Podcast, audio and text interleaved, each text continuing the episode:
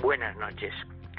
El día de San Fermín, aunque este año no pueda celebrarse la fiesta, es justo mencionar que Navarra ha sido una de las mayores canteras del fútbol español, en la historia y hoy en día, en el Osasuna y el Atlético de Bilbao sobre todo, pero también el fútbol navarro dio ídolos al Sevilla como Arza y al Madrid como Zoco y Jaime Lazcano, de él voy a hablar.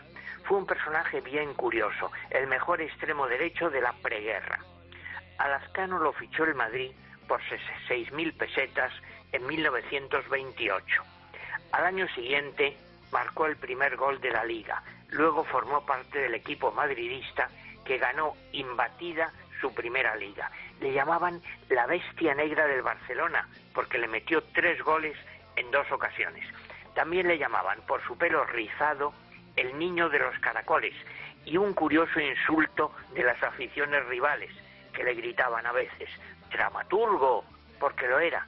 Estrenó varias obras de teatro en el Coliseo Carlos III del Escorial, como El Astrágalo, Amar es vivir. En el fútbol Lazcano era un extremo rápido, hábil, goleador.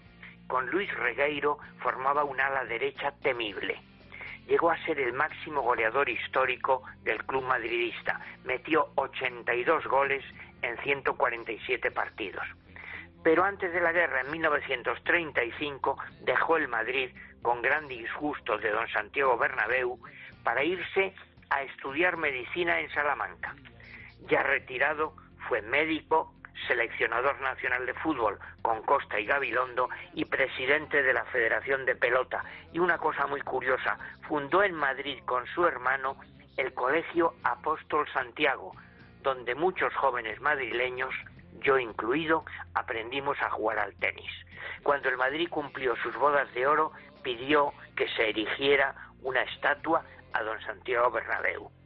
En este 7 de julio San Fermín he querido recordar a Jaime Lazcano, un buen futbolista y una buena persona, como tantos navarros de bien.